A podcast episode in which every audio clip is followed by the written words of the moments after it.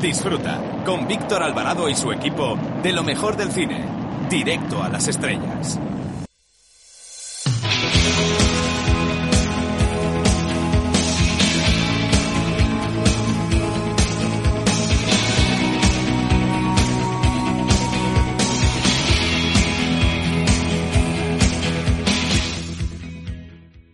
Hola, ¿qué tal amigos? Les saluda Eduardo Verástegui y aprovecho esta oportunidad para mandarles un fuerte abrazo y sobre todo para felicitar a nuestros amigos del programa Directo a las Estrellas. Gracias por su apoyo.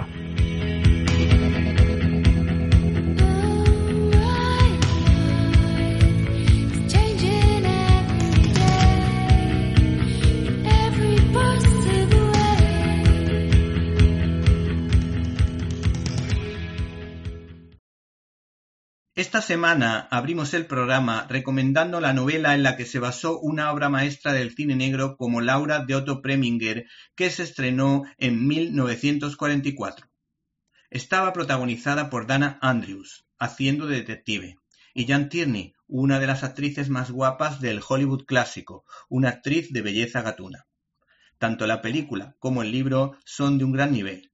El caso es que Alianza Editorial tiene en su catálogo la novela negra Laura de la escritora y guionista Vera Caspari, que aunque con matices, pues el origen de la investigación de las actividades antiamericanas tuviese un buen fin en principio, posteriormente se convirtió en una caza de brujas cuando tomó el mando el senador McCarthy. Y que hay que decir que Vera Caspari pues lo sufrió en sus carnes. No obstante, eh, al incluirle a Jorge Luis Borges y Bio Casares en una lista de las mejores novelas negras de la literatura universal, al incluirlas en esta colección titulada El séptimo círculo en relación a la obra de Dante y a la parte que habla del infierno, pues de alguna manera rescataron a Vera Caspari y su libro. La novela en cuestión se sigue con interés. En ningún momento te puedes despistar cuidando no solo el misterio y unos inolvidables giros argumentales que la convierten en un producto casi único, sino que la trama amorosa está muy lograda y el villano de turno está construido de tal forma que se convierte en un digno rival, en un dignísimo rival. La novela refleja, por otra parte, cómo era la sociedad estadounidense de la época, donde hay guiños hollywoodienses, referencias cristianas, así como profundas reflexiones. No se pierdan esta maravilla literaria titulada Laura, editada por Alianza Editorial, que incluso hace un elogio a los españoles considerándolos gente generosa.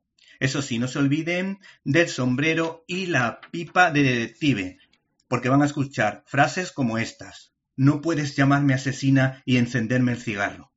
Lo que necesitaba Waldo no era un amante, sino el amor en sí. Bienvenidos a una nueva edición de Directo a las Estrellas, tu programa de cine. Y después de haber superado un confinamiento de varios meses, por fin estamos libres gracias a la magnífica gestión de nuestro gobierno. Espero que entiendan la ironía. Pero no se preocupen, que no vamos a hablar de política y la semana que viene les hablaremos del gobierno. Nosotros hemos preparado un programa muy interesante, muy entretenido, en el que hablaremos, por ejemplo, de la película Operación Chromite, que puede verse en la plataforma de Filming y que nos habla de la guerra de Corea. También tenemos nuestra sección del diario de un profesor de Jaime Pérez Laporta, que siempre nos ofrece y hace grandes aportaciones con sus buenas reflexiones. Por último, no pueden perderse la entrevista que tendremos con uno de los autores de un magnífico libro que relaciona la revista de la Codorniz con el cine.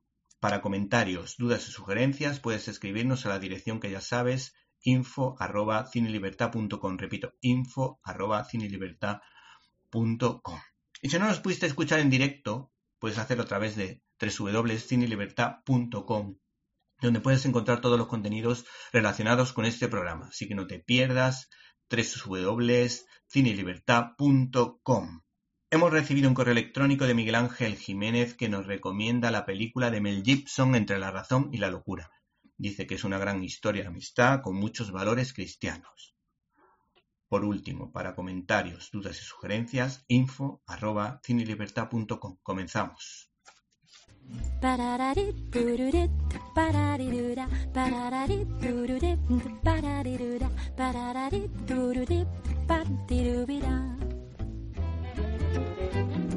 Sígueme, ¿quién soy? Dímelo, sígueme, tu doble soy yo, sígueme, quizá yo sea tú. Nuestro futbolero cinéfilo, Jaime Pérez Laporta, está preparado desde Cinemanet para hacer el siguiente regate cinematográfico. Estimado diario de un profesor cinéfilo, hoy vengo con el corazón removido y la memoria hueca. Y es que hace tiempo que quería contaros lo que significó para mí esta película, pero la vi hace ya cuatro años y como decía, no recuerdo exactamente qué fue lo que significó para mí. Tampoco retengo algún diálogo brillante, aunque sé que hay muchos. Lo cierto es que El último tour, película de James Bonsalt estrenada en 2015, Está basada en hechos reales y es importantísima para todo amante de la literatura norteamericana contemporánea. En ella se describe la intensa y breve relación de un periodista de la Rolling Stone, Daniel Lipsy, y del célebre escritor David Foster Wallace. El primero decide hacerle una entrevista al segundo debido a su última gran obra a finales de los 90, La broma infinita. Sin embargo, este viaje termina siendo un tour de ambos por unas cuantas localidades estadounidenses visitando librerías y radios para promocionar el libro de Wallace. Daniel en realidad va a todas estas promociones para poder conocerle mejor y continuar con su entrevista, para desentrañar el secreto del genio. De algún modo, a él también le gustaría ser un genio semejante a Wallace. Sin embargo, esa envidia sana se transforma en incomprensión, en intentos de perpetuar a un genio que no quiere serlo. Y es una relación tóxica, aunque bonita, porque al final nos permite mostrar la inoportunidad de la ambición de uno gracias a la falta de ambición del otro. Daniel descubre el verdadero sentido de la escritura más allá de la fama, tras descubrir la vida y los pensamientos del escritor real David Foster Wallace, con sus miedos y sus vicios cotidianos. A mí me recuerda cuando un profesor dice admirar a otro por su método. Esto sucede a menudo. Los profesores no cobran grandes sueldos, sino que cobran con la admiración de su público, y aquel que acapara más es ciertamente admirado por sus compañeros, aunque también envidiado y a veces incomprendido.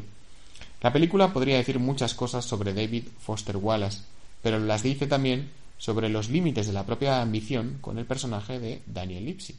Y al final, lo que prima es la amistad. ¿Te está gustando este episodio? Hazte fan desde el botón Apoyar del podcast de Nivos. Elige tu aportación y podrás escuchar este y el resto de sus episodios extra. Además, ayudarás a su productor a seguir creando contenido con la misma pasión y dedicación.